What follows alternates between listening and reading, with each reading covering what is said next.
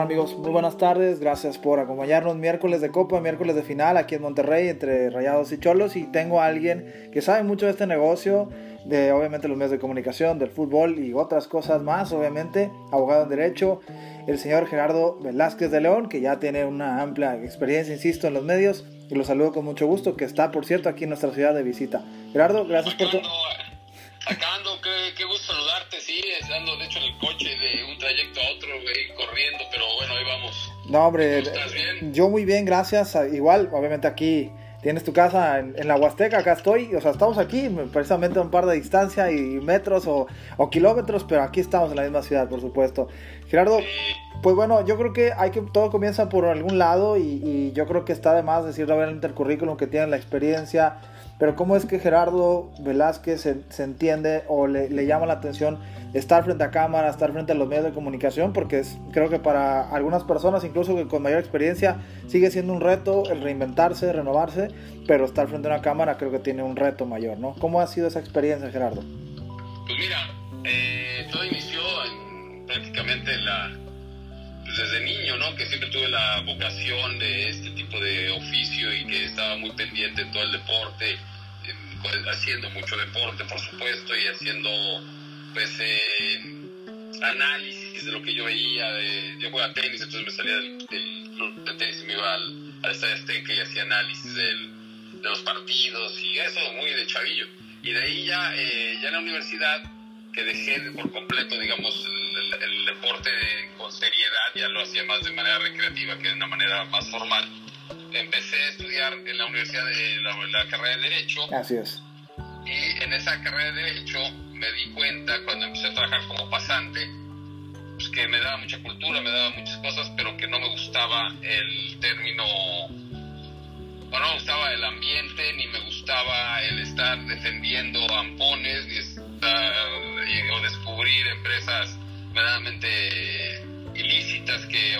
una manera normal en México. Entonces dije, eso lo tengo que conocer, ¿no? Pues, no, pues obviamente ese era el espíritu periodístico que yo tenía. Y de ahí, bueno, pues me renuncié y seguí estudiando mi carrera para terminarla, pero fundé una revista con otros compañeros de la universidad que se llamó Libertas, que se llama Libertas, que todavía existe, y, con, con Teodoro y con Gustavo Rentería, que fuimos hace muchos años y que además aprendimos mucho juntos y juntamos 60 universidades del país en una revista interuniversitaria, que era de todos los temas, pero bueno, obviamente ahí nos metíamos más al deporte, yo me metía más al deporte, etcétera, y de ahí empecé a trabajar en la radio, en la única, la primera estación que hubo deportiva en México, que se llamó Radio Esportiva, el 690 de AM, y de ahí pues ya empecé a narrar partidos y empecé a... Sí, estuviste en Corea, en, el, Mundial, sí, en los Mundiales. Bueno, hasta hoy. Sí, no, bueno, en la, televisión empecé yo en serie Canal 40 hace muchos años, yo también, mi chavo, y llevamos el Mundial de Japón-Corea. Es correcto. Sí, sí, sí, lo recuerdo. Yo, yo, yo, de hecho lo tengo que decir, crecí obviamente viéndote narrar, escuchándote las narraciones de Corea-Japón con el, el, el gran Roberto Hernández Jr. en su momento y otros narradores, por supuesto. claro, con nosotros. Entonces, bueno, obviamente es muy familiar, por supuesto que sí, creo que las voces siempre se van quedando en, en la memoria de cada una de las personas y eso es fascinante, obviamente aparte de charlar contigo y repasar esta trayectoria. Pero me lleva a lo siguiente, has visto tantos mundiales, la tecnología avanza y también lo platicamos fuera del aire. Creo que las redes sociales hoy por hoy sabemos que es un medio predominante, es el pan de cada día a veces de, de nosotros mismos como personas. ¿Cómo, es que, ¿Cómo has visto esa evolución, Gerardo? ¿Ha sido, hay, ¿Hay más pros que contras, contras más que pros? a mí me parece que hay muchos más pros, pero sí, sí hay algunas, algunos contras que muchos ya creen que por postear algo o por de decir algo en las redes ya son periodistas y eso también me parece que ensucia no nada más en el mundo del deporte sino en todos los ámbitos pero eso hay que saber diferenciar como en todo en todos los ambientes pues siempre habrá cuestiones serias y cuestiones pues que no son de esa forma y la realidad hay que saber distinguir no eh, las redes sociales a mí me parece que son un motor espectacular a mí me tocó los Juegos Olímpicos de Beijing pues prácticamente fue eh, como la primera ocasión, ¿no? Que empezábamos todos a tener este tipo de, de plataformas. comunicación, ¿no? Y, la verdad es que, pues sí nos han ayudado mucho, o sea, ya nuestra realidad es que tenemos una, una labor con nuestra audiencia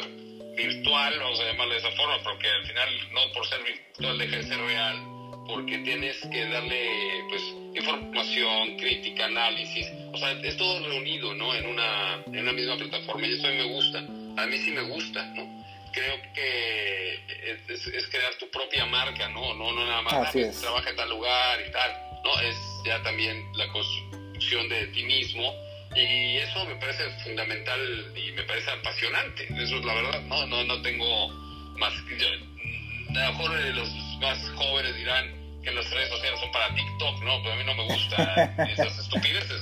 O sea, Claro, la claro. es que a mí me gusta, a mí me gusta hacer redes sociales donde te esté informando, donde realmente esté comunicando, donde Interactuando. interac- interactuando, eh, todo esto, pues me parece que es lo que no, no estando bailando, ¿no? Y esas cosas, pero bueno, Claro. eso cada quien. Sí, no, no. Pues hay de todo, ¿no? Hay de todo. Hay de sí, todo. Me parece que es fundamental y es el, el, el momento donde nosotros como analistas, periodistas, pues la verdad es que tenemos esa herramienta muy, es muy fácil, ¿no? Para poder utilizarla bien. Totalmente. Y solamente para redondear y finalizar un poquito. Obviamente hoy sé que estás, insisto, aquí en la ciudad de Monterrey. Seguramente estás en la cobertura de la final de la Copa MX. Justamente hace nada, escasos 10 minutos antes de entrar aquí contigo en llamada, leía tu columna eh, del financiero, me parece. Y el tema ahí de la... El Universal, el Universal. Perdón, perdón, el Universal. Eh, y me parecía interesante lo que tocabas, el, el- el tema, ¿no? Siendo una ciudad como es Monterrey, donde pues se vive a, a- a- a conciencia el fútbol, y bueno, hoy pues es prácticamente algo atípico, ¿no? De la final, la, la final de Copa MX más larga, que también lo citabas. Pues bueno, ¿qué podríamos esperar o cuál sería tu análisis sobre este partido en particular, Gerardo?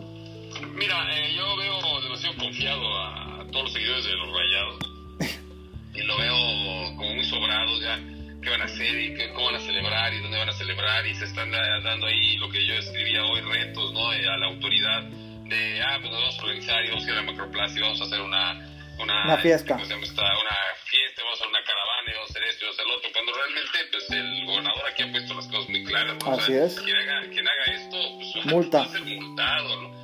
Y creo que más allá del dinero, que sí es verdaderamente fuerte las multas, una cuestión más que de conciencia ¿no? y de moral y de civismo. Así y yo creo que hoy los Rayos de Monterrey, si ganaran el título, pues las acciones tendrán que tomarlo con calma, ¿no? Y como y si lo gana Tijuana, también en Tijuana, porque esto no es, no es exclusivo de, De una los- sola parte. de Monterrey también serían, o sea, imagínate, se volverían locos en Tijuana, se volverían locos, ¿no? Y yo veo a la afición demasiado sobrada. Esa soberbia que caracteriza muchas veces al regio, que creen que van a ganar siempre, ¿no? Siempre pierden, ¿no? Sobre todo los rayados. Sí, sí, sí, sí. es- eso le, le puede tra- traer, me parece, a un, un partido de, de mucho nervio. Yo estaba escuchando la radio hace rato, "No, ya con nada, vamos a meter el vamos, porque así dicen, parecen los jugadores, los comentaristas, dicen, vamos a meter el primer gol y se acaba Cholos.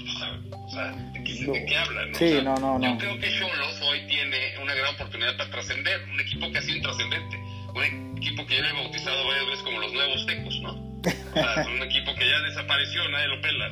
Y eso hace que, pues hoy, después de muchos años, que son ocho años de que ganó el campeonato de liga, puedan volver a levantar una copa. Y cuando están peor en su historia futbolística. Entonces creo que es un partido muy importante para ellos. ¿eh? Y bueno, habrá que, habrá que disfrutarlo, habrá que verlo y tomar la- las medidas. favorito, sí es favorito, por supuesto. Claro, y- totalmente. y pero ya me puse el tapabocas. No, no te preocupes, hay que tomar la- las medidas necesarias. Y bueno, Gerardo, pues solamente agradezco obviamente la oportunidad, el espacio también de interactuar, unos- aunque sea unos minutos, hablar muy rápidamente de tu carrera, de todo lo que has hecho. Y bueno, gracias otra vez y recuerda a la No, gente hombre. dónde te pueden seguir, Gerardo. Entonces, me pueden seguir en TV Azteca, me pueden seguir en el Universal, pueden seguir en mis redes sociales, que es Twitter, que es de Oso 2008, que es de Gato B de Vaca, el de Luis de Oso 2008. Igualmente en Facebook, así, en mi fanpage es la misma, que de Leo 2008, y en Instagram, con mi nombre. Sí, Así es. Muchísimas gracias, Gerardo. Voy a bailar Muchísimas pronto en TikTok. pronto, pronto. Ya, ya te veremos en TikTok haciendo competencia del matador. No, no, no, ni Dios lo quiera. Muchísimas gracias, señor. Éxito en, la transmisión. Muchas gracias.